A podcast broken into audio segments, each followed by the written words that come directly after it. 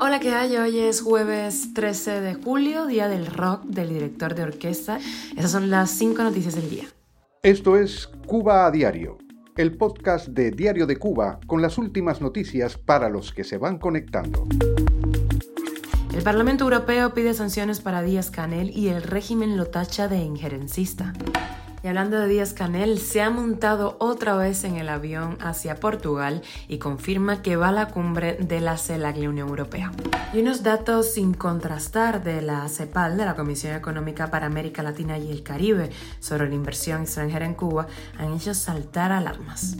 Y un déjà vu, otro castigo. El ICAI ha prohibido la exhibición de filmes de animación restaurados por Miguel Coyula. Te contamos los detalles.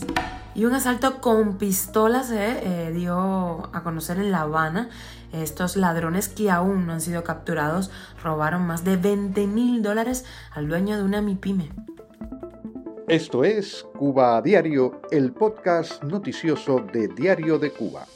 El Parlamento Europeo condenó el miércoles las violaciones y abusos sistemáticos de los derechos humanos en Cuba, algo histórico, con 359 votos a favor, 226 en contra y 50 abstenciones. La Eurocámara aprobó una resolución en la que insta a las autoridades cubanas a poner fin a la política de represión intensificada en los últimos tiempos en Cuba. Los eurodiputados pidieron además la liberación inmediata e incondicional de todos los detenidos únicamente por ejercer sus derechos humanos. La Cámara también pidió al Consejo Europeo sancionar a los responsables de estas violaciones, eh, que podría empezar por Miguel Díaz Canel. Además, se habló del acceso a la isla de una delegación del Parlamento Europeo, de la Unión y de los Estados miembros, además de organizaciones independientes de derechos humanos, para así observar los juicios y visitar en prisión a cientos de activistas y particulares cubanos que siguen detenidos injustamente en la isla. La Eurocámara llamó a suspender el acuerdo de la Unión Europea con La Habana si no se detienen las violaciones de derechos humanos.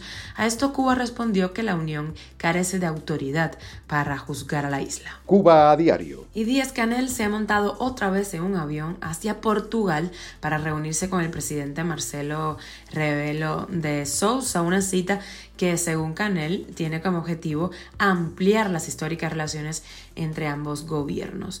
Y confirma también en este tuit que va a la cumbre de la CELAC Europea.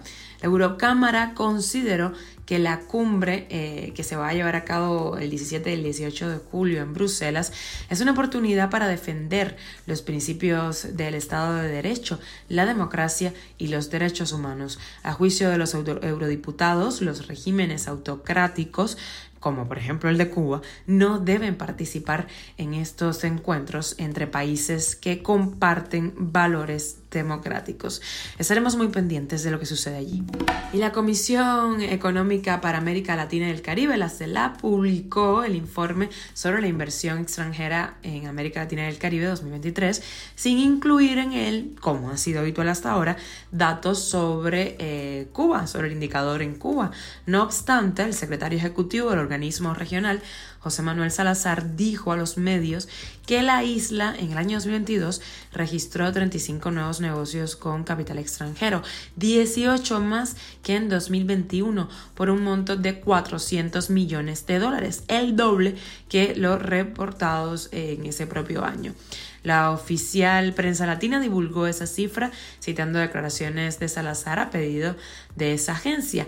Pero tales datos han destapado la sorpresa de los economistas cubanos que no entienden de dónde el funcionario de la CEPAL sacó información que el propio informe hecho público no contiene. El cubano, el economista Pedro Monreal, advirtió al respecto que las cifras no son creíbles como datos oficiales ni para la propia CEPAL. La entidad fue técnicamente metódica al excluir de su informe una estadística que no fue reportada diligentemente por Cuba. Cuba a diario. Y el ICAE canceló la exhibición de varias películas extranjeras de animación cuya restauración corrió a cargo del realizador Miguel Coyula, en abierta represalia a la publicación por el cineasta independiente de segmentos del audio de la Asamblea de Cineastas Cubanos del pasado 23 de junio, que los funcionarios presentes prohibieron grabar en ese momento. Coyula contó a Diario de Cuba que los, las proyecciones iban a ser en el cine Acapulco y que eran clásicos de culto de la animación internacional estrenados en Cuba durante la década del 80.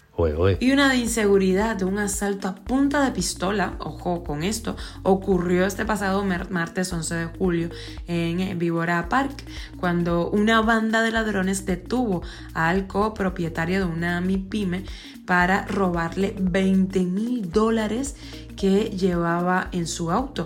De acuerdo con la información de la activista Tania Tasser, el ciudadano salió ileso del robo, pero fue abandonado con su auto por los ladrones junto a las vías del tren, por lo que varios internautas dicen viajaba con su hija y esposa y los ladrones que aún no han sido capturados también robaron los móviles de toda la familia. Esto es Cuba a Diario, el podcast noticioso de Diario de Cuba, dirigido por Wendy Lascano y producido por Raiza Fernández. Muchísimas gracias por informarte en Cuba Diario. Recuerda que estamos contigo de lunes a viernes en Spotify, Apple Podcast y Google Podcast, Telegram y síguenos en redes sociales. Yo soy Wendy Lascano y te mando un beso enorme.